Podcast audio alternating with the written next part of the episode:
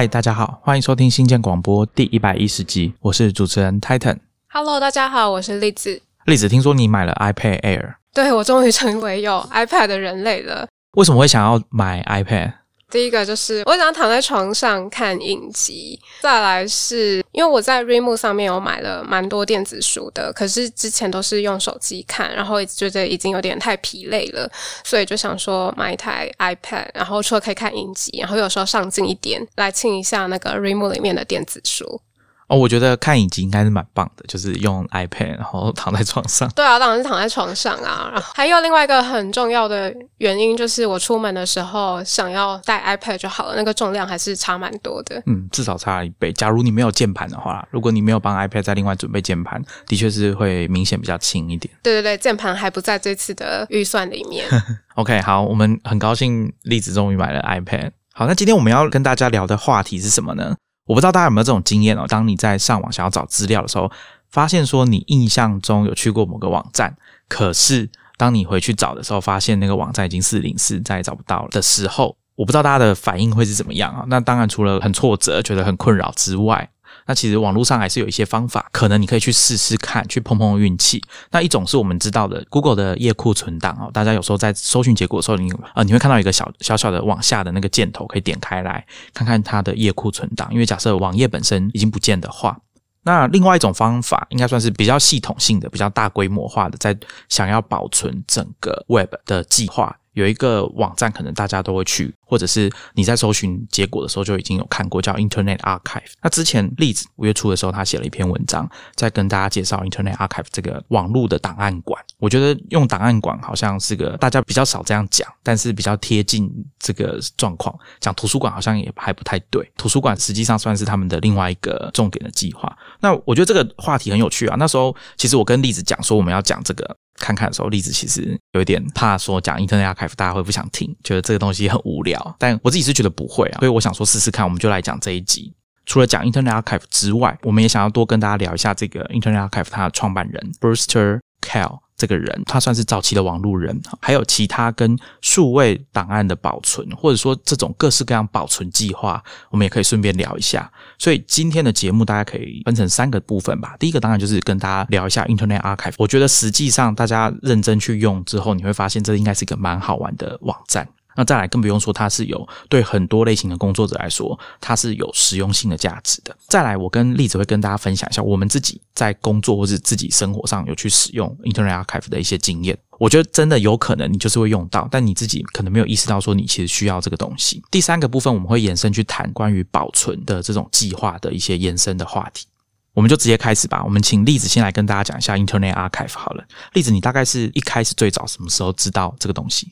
我必须要先澄清一下，我不是觉得 Internet Archive 无聊，我是怕我们会讲得很无聊，因为它其实是一个很有趣的东西，只是它有点 overwhelming。我是对他开始有强烈的印象，是从二零一九年的时候，我看到了报道者的一系列的专题报道，他的报道名称叫做“揭开台新马中”，就台湾、新加坡、马来西亚、中国资讯站商人的神秘面纱。那他那时候揭发很多跨国网军的运作秘密，非常精彩。那时候他们有说明自己怎是怎么运用这些网络工具追查内容农场跟网军的运作。那当时我的我自己感觉就好像在看犯罪影集的警探，他们怎么抽丝剥茧，然后一步步查气啊、破获一一整串粽子的感觉。Internet Archive 就是其中一个工具，所以我就自己去研究了一下。那才发现它原来是 Alexa 的创办人成立的，然后真的蛮好玩的，因为你可以在里面查看网页以前是长什么样子，内容样式都是原封不动的全面还原，而且最早可以追溯到二十几年前。因为 Internet Archive 它其实就是在一九九六年成立的，所以就是差不多二十五年前就有这个网站了。创办它的人叫做 Brewster Kell。就像刚刚说的，他是 Alexa 的共同创办人。那从事数位工作的人应该都很熟悉这个网站的流量排名监测工具，可能至少每个礼拜都需要上去看一下。哎，这个礼拜又落后几名了？对，搞得大家压力很大，老板都要看排名。没错。然后他跟另外一位创办人，他们把 Alexa 是卖给亚马逊之后，就成立了 Internet Archive。Brewster Kahle 他自称是一个数位图书馆员，他。他创办 Internet Archive，其实就是想要打造一座现代版的亚历山大图书馆。那我自己也觉得亚历山大图书馆是一个很有意思的概念。它应该说它是一个传说，因为没有人真的看过它长什么样子嘛。就是传说中就是。兴建于西元前三世纪，在一个埃及港口那边。那时候的埃及王朝就是求知若渴，然后他们透过贸易啊掠夺，去想要收集世界各地的文献宝典。呃，我觉得最有趣的是，所有行经港口的商船都被他们逼迫要留下船上所有文件的副本，才可以离去。就是他们会非常的想要。把世界上各地的知识全部都留在自己的地盘，然后这座图书馆里面也有人负责把这些搜刮到的知识来标记啊、分类、整理跟研究。所以就是只要是知识啊，他们都想要复制一份的意思。Internet Archive 他们好像就是在做这件事情。我补充一下啊，我我是后来因为要做这一集，我才知道说，原来当初为什么要叫 Alexa Internet，它就是要致敬亚历山大图书馆。大家可以去查一下维基百科条目啊，就是有两个以前的那个，刚刚例子讲的是旧的，就是西元前三世纪托勒密王朝的亚历山大图书馆。那时候呢，里面存的都不是书，因为那时候纸还没有被发明出来。里面那时候据说大家用的是沙草纸哦，就是大家在看达文西密码里面讲到那种很脆弱的那种纸张。后后来呢？大概在一九七零年代的时候，埃及政府想要重建新的亚历山大图书馆，那位置选的就是跟传说中那个位置一样，就是在亚历山大这个城市的港口那边新建一个新的亚历山大图书馆，耗资好像六十几亿美元，都是阿拉伯国家，就是大家一起出钱。赞助这样子，这图书馆大家可以上网去看一下。如果我有机会去埃及，我会想要去看一下。它它那个图书馆长得很特别，像一个日晷一样，就是一个圆盘状的屋顶，然后是倾斜的，面向海面这样子。所以一开始其实从 Alexa Internet 这个名字，你就可以感受到说 Brewster 他是想要做什么。那时候 Alexa Internet 就是开始狂爬网络上的东西。当时有一个算是它的设计嘛，就是 Alexa Internet 只要扫描网络上的东西。再过半年之后，会把他收集到的资料复制一份到 Internet Archive 保存下来。这是当初一开始的设计。那到了一九九九年，他把它卖给 Amazon 的时候，他说他有跟贝佐斯稍微聊了一下这件事情哦，因为这个条款是埋在合约的里面嘛。那贝佐斯就说：“嗯，我我觉得 OK 啊，虽然我不太确定为什么，就是六个月 O 不 OK，延期六个月可不可以啊？不过。”觉得没关系，就这样办吧。所以 Alexa Internet 一直在用某种方式赞助 Internet Archive 的内容。那因为 Alexa 它就是算等于是要监测整个网际网络的流量的状况嘛，所以大家可以发现，Brewster 他在做的东西都跟网络跟爬这些资料是。有关系的，包含他一开始创业的时候，那这个我们等下晚一点可以再说。Internet Archive 从网页开始想要收集所有人创造的内容，他们从一九九六年开始爬取网页，那在二零零一年的时候 launch 了一个叫做 Wayback Machine，叫做网页时光机的服务。他们累积了所有他们爬过的网页资料，同一个网页的前世今生，你全部都可以在这个时光机里面找到。比如说，我现在想要去找 Apple 的网站，它在一九九六年的时候长什么样子，那我可能就可以去 Wayback Machine 看它有没有被收录进去，或者是说，像我去年就是。Basecamp launch Hey 的服务的时候，他们说买这个域名花了他们很大一笔钱，就 想说 Hey.com 在被 Basecamp 买下来之前是做什么的？哦，这蛮有趣的。对，所以我就去 Wayback Machine 看了一下，以前到底是谁拥有这个域名，然后是被用来干嘛的。所以应该说，现在知道的这个服务，只要是我现在看在新闻上面看到哦，有什么网页改版，或者是说新闻上面看到哪一个网页被下架、被消失的，我就会去网页时光机。可能就输入网址，然后去看一下以前到底是长什么样子，内容是怎么写的，就是去对照或比对一下。我刚刚说 Internet Archive 有点 overwhelming。就一来，光是网页这个东西，就是它非常的，它增生的速度是非常非常快的。就是那个总数，我真的很难想象。太太，你要不要猜一下，现在世界上总共有多少网页？是我们可以搜寻得到的。我有去 Google 了一下，我用的关键字是 How big is the web？好，就是网络有多大。我看 Google 吐给我的答案是大概有五十多亿个网页。五十多亿，我们现在目前还活着的网页是五十多亿个。那 Internet Archive 目前总共收录的是四千多亿个网页，就是它从一九九六年到现在大概二十五年左右，就是我们制造了四千多亿个网页。但是目前还活着的可能是五十多亿个，我查到的是这样啦，但实际上到底多少，我觉得应该没有人对很难估计到。那呃，你可以说 Google 可能有一点点这种数据，因为他们会一直去爬嘛。那假如是他们的爬虫可以爬到没有拒绝他们爬虫的，因为网站是可以拒绝 Google 的爬虫的。那如果是这样的话，他们我猜他们自己有一个自己的数据，说大概多大。那关于网络有多大这个问题，应该有蛮多人在讨论的。我以前几年。前我曾经看过 Dropbox 员工说，大家存在 Dropbox 上面的资料已经比整个 Web 还要大了。就是说，以资料量来说，那网页之所以历史说增加很快的原因，是因为今天大家你每发一个 Tweet，每更新一次 Facebook 的状态，就会多一个网页。那这种速度在增加，当然很快。而且这些讲的是人工，就是我们人工自己自己写的。那更不用讲机器产生的网页，一定也是非常多的。那我就去查一下他们收录的策略。那他们希望能够确保每个网站都至少有一个网页能被收录，而且每两个月就可以被爬虫造访一次。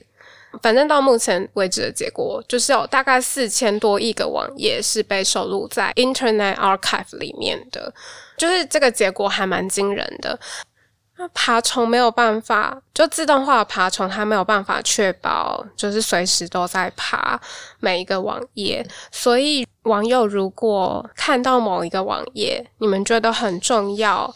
但是又担心它会消失的话，其实你们也可以就是直接在直接手动备份，呃，直接到这个网站里面贴网址，然后手动备份到 Internet Archive 这样子的方式。例子在文章里面还有讲到一个 Web Machine 一个很有用的功能，我觉得是很巧妙的设计，就是他们利用 Web Machine 存下来的网页去弥补那些维基百科上面的参考资料里面坏掉的连接。就很多我刚刚在节目一开始说，大家有去一些网页的时候，可能发现它已经网页根本就不见了。那我不知道大家在读维基百科在找资料的时候，那些参考的资料来源通常很多都是网页会有个连接，那有一些。我不知道大家点进去是不是已经看不到了。那 Internet Archive 这个设计我觉得很聪明，就是他们利用 Web Machine 里面的资料去比对维基百科的条目里面的参考资料的网址。如果是四零四，然后 Internet Archive 又有这个备份的话，他们就把它补回去。我觉得这个设计蛮蛮不错的。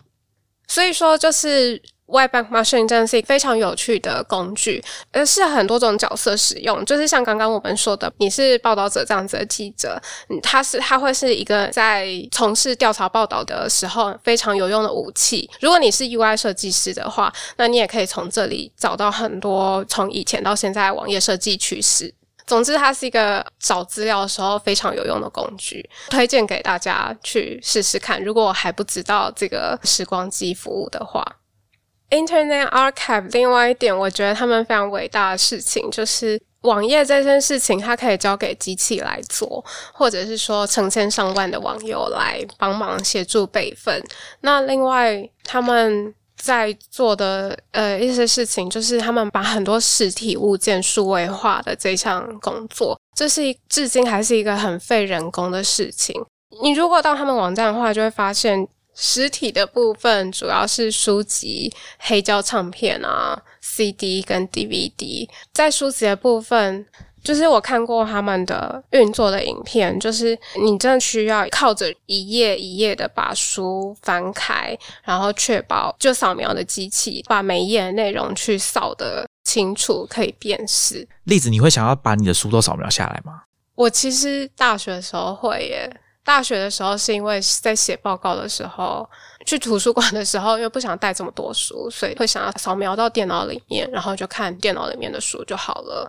我知道有一种人是真的会去买机器，因为现在市面上大家去 PC 用找一下，就是富士通应该有出各种各式各样的扫描机，或是其他厂牌的。那有些是很方便，它就是一个像台灯一样的东西，然后你就铺一块他们的给你的垫子，然后把你的书摊开来。那因为现在软体演算法做得很好嘛，所以你拍出来的照片就算不是那种很方方正正的那种照片，他们也是可以把它做校正。就像我们现在手机在扫描文件要把它变 PDF，就有一点像那样的概念。然后刚刚例子说有影片嘛，所以我们也会在 Show Notes 放 Internet Archive 他们的工作人员在扫描书的影片。你会看到那个机器蛮特别的。以前大家有听过 Google 的图书计划，他们在扫描的时候，他们是用那种吹的，就是用机器去吹翻页，那这样就不用拆掉整本书。因为最早期在做这种扫描的时候，是真的要把整本好好的书拆掉，所以当你扫描完那本书也毁了。那他们的做法，刚刚例子有讲是用人工翻页。那翻完页之后，他们会有一个 V 字形的像玻璃罩的东西直接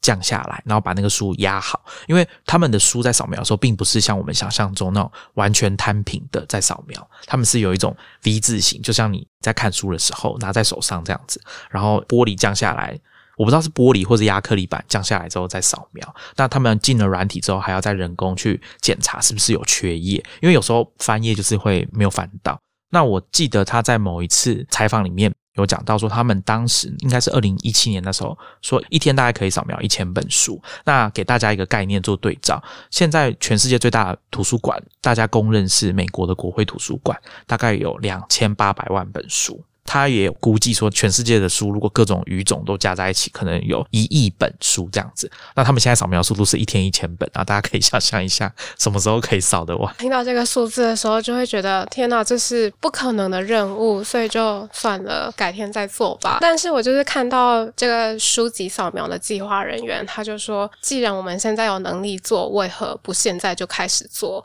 他们哎，我觉得是一个，我觉得这是戏骨创业家们最喜欢讲的一种概念。之一就是，如果你觉得有什么事情十年后会发生，那你干嘛不现在就开始做？他们都会喜欢这样讲。我觉得，Internet Archive 这些书是可以免费阅读的，但是你是要透过借阅的方式，就是他们很像实体图书馆的借阅方式，就是你需要排队，你也有阅读期限的，你需要在就是那个比如说十四天之内归还这样子。目的其实是也是希望除了知识保存之外。创办人就是这个 Cal，他有说到他的理念也是希望，比如说世界各地的人，他们都可以呃去 access 到，无论无论在哪里都可以有阅读到这些书籍的机会。我有去看了一下他们图书馆的相关的计划，大家去 Internet Archive 的首页，你应该会看到很多跟他们合作的图书馆的资料。他们就基本上就是先从美国开始，各地。跟各个大学，啊，当然还有全世界其他地方的图书馆合作。我查了一下，台湾好像没有。欢迎有听众，如果你知道说台湾有哪个图书馆有跟 Internet Archive 合作的话，欢迎来跟我们说。那刚刚例子有讲到借书，我觉得它有一个设计，我觉得蛮妙的，是啊，因为出版社的关系，有些书都是有版权保护的，所以出版社会限制他们说，你们这个书如果要做数位借阅的话，因为理论上我们知道数位借阅是。就是拷贝是零成本的嘛，它可以无限多份，但是出版商当然是不希望他们这样做，所以他们其实就跟实际上的图书馆。一样，他们的数位版本拷贝的份数是有限制的，就像台湾大家去图书馆借电子书也一样，它是有数量限制，而且如果超过，就是书都被借光了，你就要排队，就像传统的书一样。那比较好的就是电子书十四天后自动到期，你不用自己去还书，它就你就不能看了这样子。那我发现他们的那个 Open Library 有一个很有趣的功能，是你可以借一小时就好。就如果你只是想要赶快看一下里面有什么东西，像我们说要写报告、查资料要看，那你就借一个小时就好，他就马上你马上可以看看完就还回去这样子。那刚刚讲到书，我去查一下中文书的部分，我觉得这这点真的蛮妙的，因为我的直觉是它里面应该没有什么中文书，应该都是英文为主。可是当我去查的时候，比如说我就打《三国演义》好了，的确没有一本书叫《三国演义》，可是。当我按下全文检索的时候，它就跳出一堆《三国演义》的书。然后我讲说奇怪，为什么会这样？所以我就找了一本《三国演义》，点进去，发现它里面收录的资料是用拼音的方式在记，所以你打《三国演义》中文去搜寻书名是找不到东西的。可是因为它的书是中文，它有做全文检索，所以你打《三国演义》去做全文检索的时候是找得到那一本书。不知道为什么他的书籍的资料很多都是拼音，比如说出版社的资料，他也是用拼音，连出版社或者是什么有限公司都是用拼音。可是你点进去书里面那些书都是可以看的，都中文的。比如说像我在里面还要找到一本我应该会去看的，就是霍金写的《时间简史》，怎么样？很棒吧？你可以直接在上面看呢。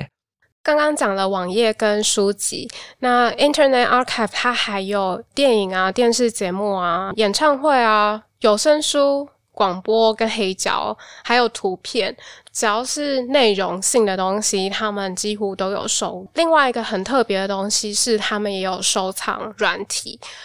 几乎都可以在浏览器上面操作。虽然当然体验不是那么的好，但是也几乎足以让你有感觉了。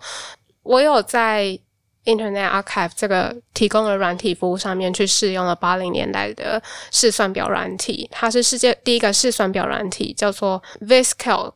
使用起来感觉蛮神奇的，靠着键盘上上下下左左右右，然后输入一些文字这样。所以如果你有兴趣感觉一下以前的软体到底是怎么运作的，就是你也可以在这里。可能去碰碰运气，Internet Archive 不可能去收录所有东西，但是总之，它让一些就是比如说我以前在看纪录片、看书籍的时候，一些很难想象的东西，我我知道我可能可以去哪里找，可以让我不只是想象，就是可能可以尝试一下以前的人到底是怎么使用电脑跟使用软体这种感觉。刚刚例子讲到软体的体验这件事情，我觉得很多时候我们都是在书上里面讲说。啊，以前的软体怎样怎样，或者说以前有什么东西是怎么操作的？通常我们都只只能看字面，或者是呃 YouTube 上面可能会有一些旧的影片可以看。如果有找得到的话，像刚刚例子讲的 VisiCalc 很有趣，是因为他们那时候在开发的时候啊是没有滑鼠这个东西的，所以你在移动游标的时候，他们那时候是用摇杆，就是玩游戏的摇杆。在移动试算表游标的，那这个可能当然现在就比较难，就是去重现了，因为一般人大概不太会在电脑旁边接一个摇杆了吧。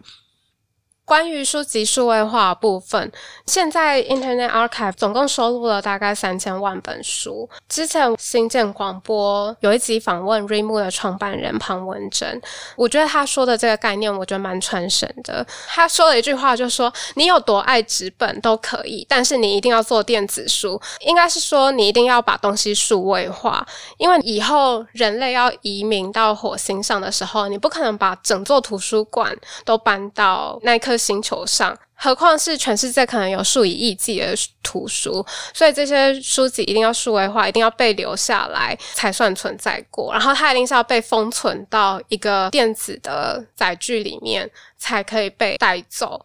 然后关于这位创办人，我一直在想他为什么要做这件事情。他在某一个访谈里面，我觉得他。对于知识消失的恐惧感还蛮深刻的，就是他一直在强调亚历山大图书馆被烧毁，或者是说国会图书馆被烧毁这件事情，就是他很怕人类创造出来的文明会消失这件事情，所以他一直在致力于保存知识这件事情。那所以像是 Internet Archive，它保存的这些东西，无论是刚刚说的书籍啊、CD 啊、DVD 这些东西，广播节目啊、录影。带之类的，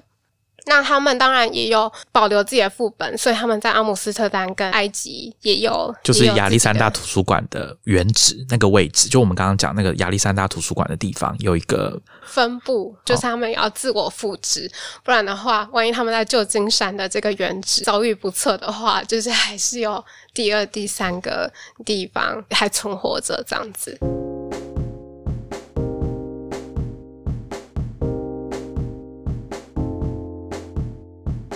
好，那接下来我跟大家简单的介绍一下 Internet Archive 的创办人 Brewster Kahle。大家如果去看 Brewster Kahle 的维基百科，你会发现维基百科上面介绍他的第一句话是说，他是一个数位图书馆员，不是工程师，不是创业家，是数位图书馆员。我觉得这是很妙的。他是一九六零年出生的人，他算是早期的网路人。他在一九八零年代的时候是就读 MIT，那时候他读的是电脑科学跟。电脑工程，他的老师其实蛮有名的，是 Marvin Minsky，人工智慧的先驱人物。所以他当时一开始他接触到电脑科学的时候，他比较专注在人工智慧这个领域。所以他毕业之后，他加入了一家公司叫 Thinking Machine，也是他以前的其中一位教授 Danny Hillis 教授创办的一家公司，在做超级电脑跟人工智慧的研究。那他在这家公司的期间呢，有参与一个专案叫 WAIS 系统。那这个系统就有一点像是文字搜寻引擎。那那时候还是八零年代的末期，所以当然也没有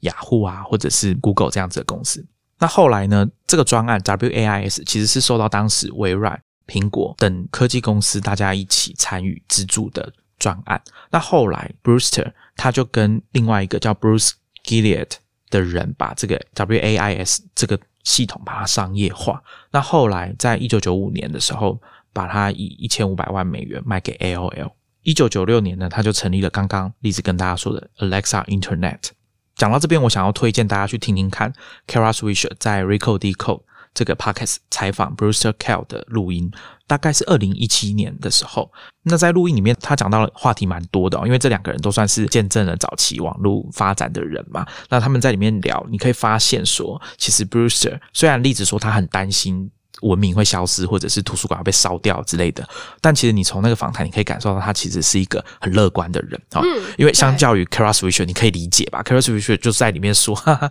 我没有像你那么乐观。就是可以感觉到这个创办人是非常热忱的人。对啊，对啊，对啊，他在里面有讲到蛮多的，除了早期的网际网络，还有他们刚开始做 Internet Archive 在保存资料的时候，像刚刚例子有讲各式各样的内容，除了网页跟书之外，还有音乐，那甚至还有电视节目，他们会去测录好像六十几个国家的不知道多少频道里面的电视节目，所以你在上面也是可以找得到电视节目的。这个访谈里面有几个地方，我觉得蛮有趣，可以跟大家提出来。差不多就在二零一六年的时候吧，Internet Archive 开始跟其他单位合作，想要开发一个我们讲去中心化的 Web，他们叫 Decentralized Web 或者是 D Web。大家去 Internet Archive 的网站可能会看到，有时候会有一些所谓的 D Web Meetup。这个计划是来自 Brewster 他对未来网际网络的想象啦，因为根据他的说法，他就说，其实 Internet 这个东西本来就是去中心化的，他当初设计就是希望在发生，比如说发生核子战争之后，呃，还能够保持通讯啊，整个美国还可以保持通讯。可是 Web 不是这样，我们知道的这个 World Wide Web 不是这样，有可能某一天有一台机器当掉，这个网站就挂了。这是有可能的。那他接下来想要做这个计划，D Web，他就是想要改善这件事情，而且要强调使用者的隐私。也就是说，他希望可以让大家在上面可以比较安心的去浏览各式各样的网页，让你不用担心说有没有人在监看你的在网络上面的活动等等的。那另外一个我觉得也很有趣，是他在访谈里面有点岔题啦，但因为我们新建广播跟我们的电子报偶尔都会提到相关的题目，我就顺便讲一下。它里面有讲到说，他认为 AI 会长怎样。这件事情我觉得很有趣，因为大家还记得他早期是研究 AI 的嘛？他认为啊，将来 AI 的原型哦，看起来就会像一家公司一样。如果有人知道 AI 要长什么样子，它就会像我们现在认知的这种企业长什么样子。因为他说，企业是一个很特别的组织，很特别的东西，它需要很多人经过训练之后的人去 fit 进去这家公司去上班，就有一点像大家。进去之后都有新的员工训练嘛，像这样子，然后让你去适应这个组织的运作。可是呢，时至今日，越来越多公司在运作的成分很多都被电脑取代了嘛。你可以想象说，如果之后有真的有 AI 的话，好，那它大概就会长得像一家公司的。那个样子，他觉得啦，我觉得这个访谈是蛮有趣的，大概一小时，大家可以去听听看。那另外还有一个我也想推荐给大家看的是 Bruce Kell 在 Long Now 这个基金会的演讲哦。那这个基金会是 Stewart Brand 啊，也是早期的网路人，他最有名的应该就是乔布斯在斯坦福大学毕业典礼上面演讲用到那个 The Whole Earth Catalog 啊，就是全球行路的这个。发行人啊，那他创办了这个 Long Now 的基金会，其实也是为了人类的永续发展，这个文明的永续发展在努力。所以，他跟 Internet Archive，你可以想象是彼此之间是有一些连接的。那他在上面，在那一场演讲里面，专门就是在讲他们图书馆的计划。他们做的这个图书馆计划里面有一些我觉得很有趣，可以刚好当做补充，就是他们有一些书是已经没有版权保护的书，但是他们有把它整理好，所以你其实可以下载那个档案去把它印出来。因为这个档案是整理过的，你印出来的书不会像是你自己在 Word 档打完之后印出来那个样子，是可以直接拿来阅读的。他在演讲的时候，其实就把他带来的书就直接发给底下的观众，他说：“你们就传阅啊，如果你们想要把那本书带回家也没关系，就直接拿走没关系，因为那些书很便宜。”他们在做图书馆计划里面，其实有遇到蛮多阻碍的。大家如果上网去查，应该会看到一些新闻，是关于啊、应该是二零二零年的时候疫情的关系，他们本来想要开放他们线上图书馆。我们刚刚不是有跟大家说，其实是要比照实体图书馆一样，每个人有借阅本数的限制，然后你要借十四天就要还。他们本来想要取消这个限制，可是遭到美国四大出版商的反对啊，强力的反对。那我想这应该是可以理解的事情。那所以当然很快就又取消了这个计划。呃，另外一个是大家如果去他们的网站图书馆的计划上面看，如果你搜寻到一些书，上面说这里图书馆没有，你还是可以点你想要读这本书。那有几个方法是他们开放大家捐赠书籍给他们。你去网站上面看，你还会看到说，大家可以直接走去他们总部把书丢进去，丢进去他们办公室啊，或者是如果你要捐的书很多，比如说超过五百本，那请你跟他们联络，他们要另外安排运送的时间啊等等的。而且他们之所以可以继续进行这个图书馆计划，很多原因是因为他们其实是有花钱买这个书的。所以他们也当然可以把它电子化之后拿出来做借阅，这样。所以从 Brewster Kell 的经历，大家可以发现哦，首先他是早期的网络人，然后他从事的工作一开始在学校是读跟人工智慧有关，那后来开始进入职场之后，在做的开发是跟搜寻性有关。所以 The Internet Archive 其实大家可以想象，它索引的功能是非常重要的，搜寻的功能一定要做得很好，不然的话会浪费掉那些被 archive 的资料嘛。接下来我讲一下，呃，我用 White Back Machine 找回我遗失的部落格的经验，因为我是一个很喜欢删东西的人，就是我蛮不喜欢在网络上面留下足迹的。那以前大学或高中的时候，不是还蛮流行写部落格的吗？以前写部落格，然后就会常常写了一个又一个，然后就删掉了。其实我找到的这个部落格，应该是说它的整个根本就是挂了，就是漏多部落格，然后它根本就是。自己观战了，我自己也没有备份。然后我就想说，呃，就是在我知道 Wayback Machine 这个服务之后，我就想说，我来找看看到底找不找得到好了。首先我要先确定乐这个域名是什么，所以我还是要先去 Google 一下乐多的网址长什么样子。哦，你说你连网址都忘记了？对对对对对，我大概知道它的英文。英文好像叫做 R O O D O 这样子，但是它到底整串是什么样子，我还是需要去 Google 一下。然后我先 Google 了一下之后，然后我需要去回忆一下我的账号。那幸好我还想得起来，呃，我就把这串网址丢到 Wayback Machine，那还真的有，就是它大概爬了两次吧，所以我就看到了自己青春期的文字，有一种难以言喻的感觉。会想要再把它删掉？哦，对，这就是等一下会说到的，因为还是有点惊讶吧。哦，原来它并不是真的死透，就尸体还是存在于。你这样是什么尸骨未寒的对对，尸骨未寒，就居然还是 Wayback Machine 这种工具，它真的还是存在某一个角落。另外一个我非常推荐的是，大家可以去装 Internet Archive 的浏览器外挂，在 Chrome、跟 Firefox、跟 Safari 都有提供。这个外挂有两个很方便的功能，第一个是你可以手动备份网页，就像刚刚讲的，如果你觉得某个网页很重要，那你就可以手动备份起来。虽然 Web Back Machine 它主要是靠爬虫把网页存到伺服器里面，但是当然他们就不是分分秒秒都在爬，这样子非常消耗资源，所以有一部分仰赖我们自助备份到时光机里面的。那另外一个功能是我觉得超级方便的，就是现在会常常逛到四零四的网页，那在逛到四零四网页的时候，它就会自动帮你找到它有备份的网页，所以就是很方便。不然按照以前的做法，如果我非要找到这个已经被移除的网页的话，都必须要自己重新丢关键字，重新搜寻，然后祈祷 Google 它有 cache 的版本，或者说其他网友它有备份。但是如果安装这个外挂的话，那一下子就节省了很多步骤跟时间。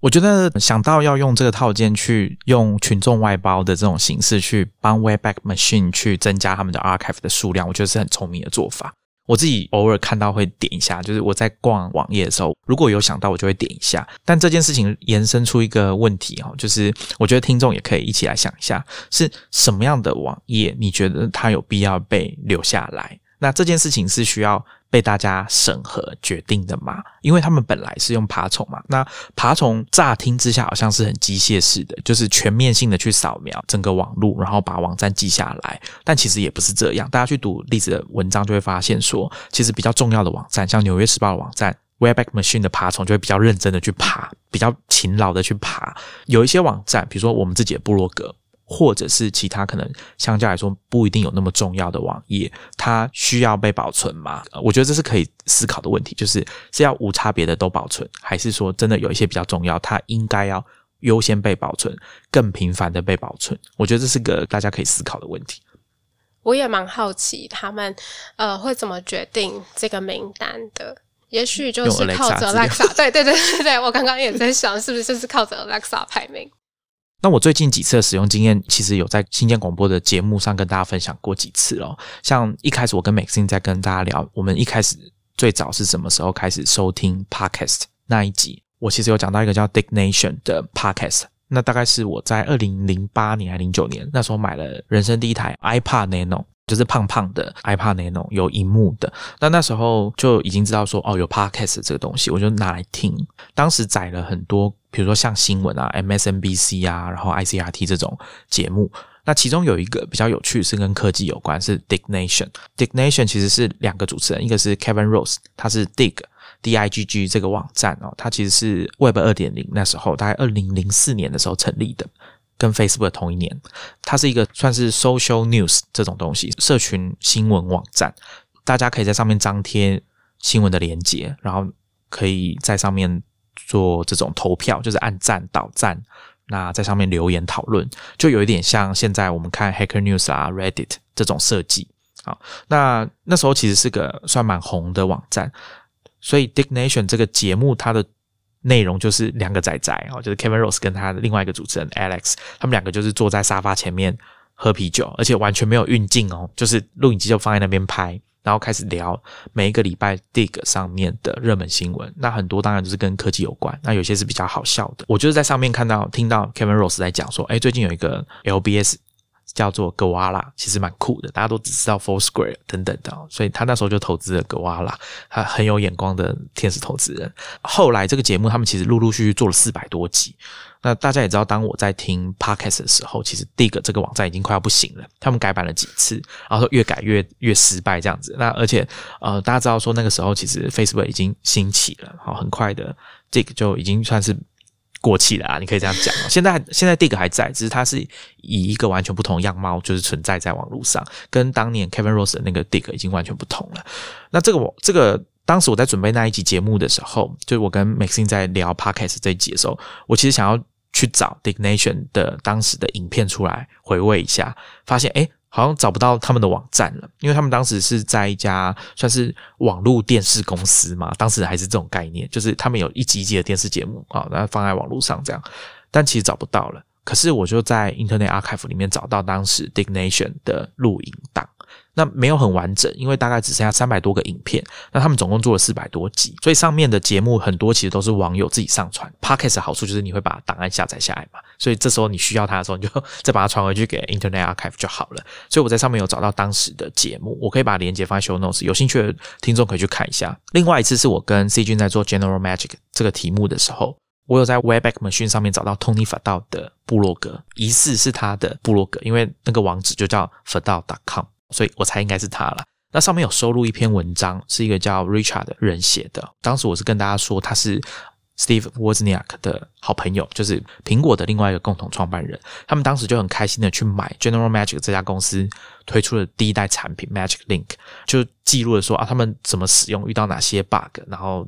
呃，这是如何从爱生恨，就是不是说到生恨啊，就是说怎么从。很喜欢到觉得这个东西可能不太行的这个记录就写在里面，所以我也是从 Webback Machine 里面去找出来的。所以我觉得这个东西蛮有趣。是如果你以前有在一些网站工作过，或者你还记得记忆中啊，比如说十年、十五年前看过的网站，其实就像例子讲，你就可以去找来回味一下啊。只是说那个速度真的有点慢。对，速度真的就 loading 的那个速度实在是有点让人抓狂。这可能就是这个网站可能就是真的。一九九六年，你可以想象到它一九九六年的网站是长什么样子，他们就是那个样子。除了网站 loading 的速度之外，刚刚 Titan 虽然有说到他们的索引是一个很重要的技术，不过我自己觉得索引并没有做的非常的好。诶，就是在是很多东西会找不到吗？对，很多东西会找不到，或者不太精确。嗯，或者是说在筛选跟过滤的栏位常常不明所以的乱码或乱输，我猜可能应该也是 metadata 很混乱或者是不是很完整所导致的。然后另外我猜想自由上传档案，所以。那它它跟那个 Internet Archive 他们自行上传的，它其实是没有并没有分开的，所以在资料搜寻上面是有点凌乱的，因为你没有办法控制使用者上传的时候他会填哪一些，他是不是有填的够详细、够完整这样子。但是其实 Internet Archive 他们自己的员工在制作跟上传数位化物件的时候，是会一并处理 metadata 的，他们其实是呃会填写的非常。非常详细的，但是使用者上传的就比较自由，那这就会在使用者端，就是在筛选或过滤，或者是在查看的时候，可能就会造成比较多麻烦。我想以他们基金会的形式，会有这种状况，应该是可想而知啊。毕竟他们是非营利组织嘛。对他们现在刚刚有说到，他们大概其实整个组织大概就两百个人而已，但是他们的整个运作就是。完全是靠个人捐献或者是呃机构的捐献这样子。我最近有看到 Filecoin 这个算是去中心化的网络储存区块链的公司，他们说他们捐赠了好像是五千个 Filecoin 给他们吧，就是这算是一种捐赠，他们接受捐赠。那当然还有像 Brewster 跟他的太太 Austin 有成立一个基金会。Internet Archive 的资金很多一部分应该是来自这个基金会，还有其他各类型合作的资金跟赞助这样子。那他们当然也会像维基百科一样发起这种募款的活动。刚刚栗子有说他回去 Wayback Machine 找他的部落格嘛？那我还记得以前栗子有讲过，说他写完的稿子，他都会把档案直接从电脑里面删掉。我听到的时候是非常惊讶的。其实，在电脑里面删掉，只是因为我懒得整理而已。这真的是一个很坏的习惯，我现在已经没有这样子做了，请各位听众不要模仿。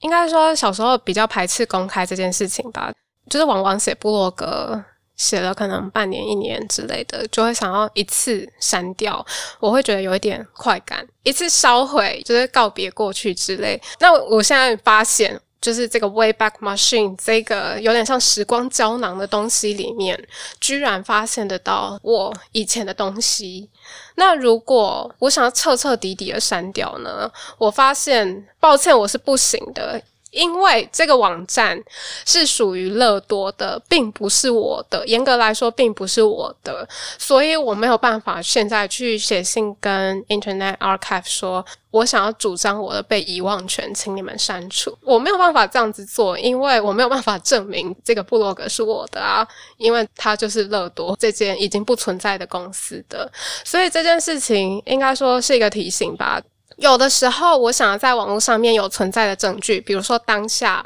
想要写部落格的我；有的时候，我想要彻底消失，比如说在一年后，我想要删掉这个部落格的我，我想要让它彻底的消失的干干净净的。所以，可能就是从一开始，你就必须要有自己的自主权，就是。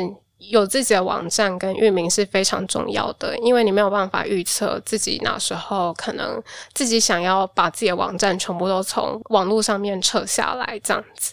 刚刚栗子说删掉自己写的东西有一种快感，是不是？我我最近刚好听到栗子也很喜欢的一个网络人叫 Craig Mudd，他跟 John Gruber 在 Podcast 里面聊天的时候有讲到，说他其实有去装一个程式，会定期去删掉他自己发过的 Tweet。他觉得这件事情蛮有趣的，大家也可以试看看。就是他可以设定说，你隔多久会去删掉你以前旧的 tweet。所以我现在都看不到他某一段时间以前的。可能因为他就说他会固定删掉一些 tweet。他有说是几年前的吗？他没有说几年前，但是听起来就是不定期的会去删掉一些。那是不是固定都删掉？我不知道。因为像我知道有些我在 follow 的 Twitter 上面的账号，他们是真的某一天就会把所有东西都删掉。比较有名的可能是像之前 C 君有说过的 Mark Andreessen 哦，他因为有一些争议发言，他就干脆把他从以前到现在的推文都删掉了，从到那个时。间点为止的都删掉。那当然，他最近呃时不时还是有在发推啦。讲到 Twitter，我觉得可以顺便聊一下。我跟栗子在准备这一集的过程当中，也有看到其他各式各样的保存，就做各种保存计划的专案。那其中一个跟 Twitter 有关，就是有些听众可能知道，说美国的国会图书馆是有保存每一则推文的，每一则公开的推文，他们都有收录。那这个计划其实好像我如果没记错，之前好像曾经一度想要中断。哦，就是说不想要再保留这些越来越多的东西了，这样子。那后来好像还是有继续，这个我不太确定。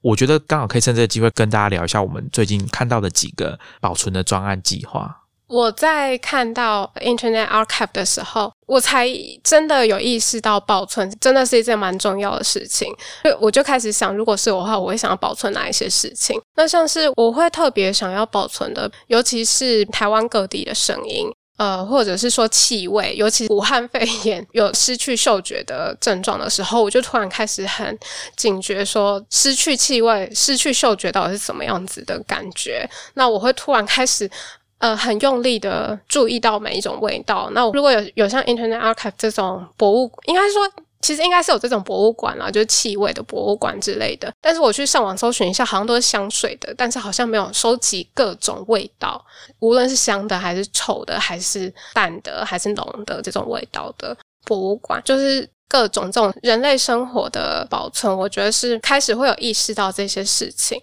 我最近看到了一个比较有趣的知识保存计划，就是在保存 Zin 的。Zin 叫做小智，我会觉得这个很特别，就是因为 Zin 其实就是独立出版的刊物，它通常就 DIY 制作的刊物，发行十几二十本，然后在咖啡店啊或独立书店、杂志店之类地方贩售，所以不太可能大量流通。它也没有制式化的编码，没有像是书籍这样子有 ISBN 之类的编目，所以有可能在图书馆里面是找不到这些小字的。通常其实是找不到的，它不是一个系统性的东西，这就是一个典型。本质上，它就是因为不公开，你可能就是到某一个地方。和某一个东西巧遇，你才会碰到它的一个东西。但是在法国有一个人，他成立了这样子的小智图书馆，从一九八九年就到处收集小智，大概到现在有六万册左右，大多数是来自捐赠啦，那只有一百分之一是他们采购而来的。那我觉得这是一个蛮厉害的。如果有机会去法国的话，我应该会很想要去那边看看，因为这是一个很个人化的东西，它就是每个数量都很稀少，算是实体版的现实动态。哦，好像诶，好像蛮贴切的，对，实体版的现实动态。我这边分享一个，我因为做这一集，我想到一个。保存计划，我就去查，因为之前我们的来宾徐子涵，他有跟我提过，说其实有很多人不知道，说在台南市善化区有一个非常重要的国际组织的总部在那边，叫做亚蔬世界蔬菜中心，它的名字很简单，就叫 World Vegetable Center。里面最重要的工作就是保存蔬菜的种子，他们保存的种子大概据说大概是有五万到六万多。不同各式各样的种子，那其中大概有六成是一般民众可以去申请免费索取的。他们这个研究单位的工作之一，除了保存蔬菜的种子之外，就是要研发出各式各样更有利生长的蔬菜种子。那亚蔬世界蔬菜中心这个单位，它大概是从一九七一年成立。同一年就是台湾退出联合国哈，我觉得这个蛮有趣的，就是发生的时间点。这个单位的目的就是要研究保存各种蔬菜的种子。并且，因为台湾是算亚热带区嘛，据说全在加南平原，就是因为它的日夜温差比较大，所以可以同时研究亚热带啊、热带的蔬菜跟种子啊。因为最近几年气候变迁的问题，他们会主要集中研究如何让种子可以对抗极端的气候，也可以顺利的发芽、生长、栽种这样子。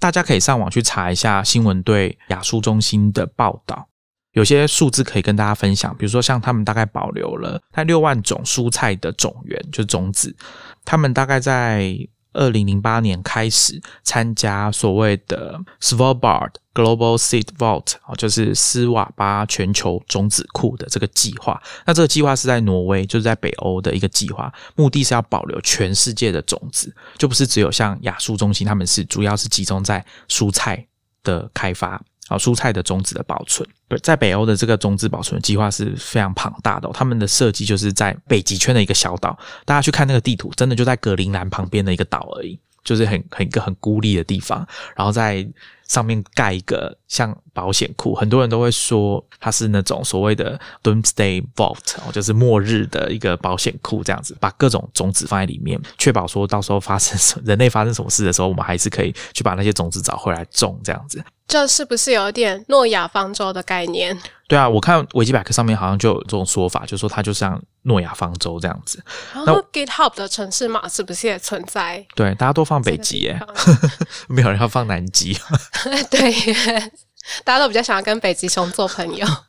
回到保存这件事情啊，还有 Internet Archive 啊，其实我刚刚跟大家介绍的 Kara Swisher 的访谈里面。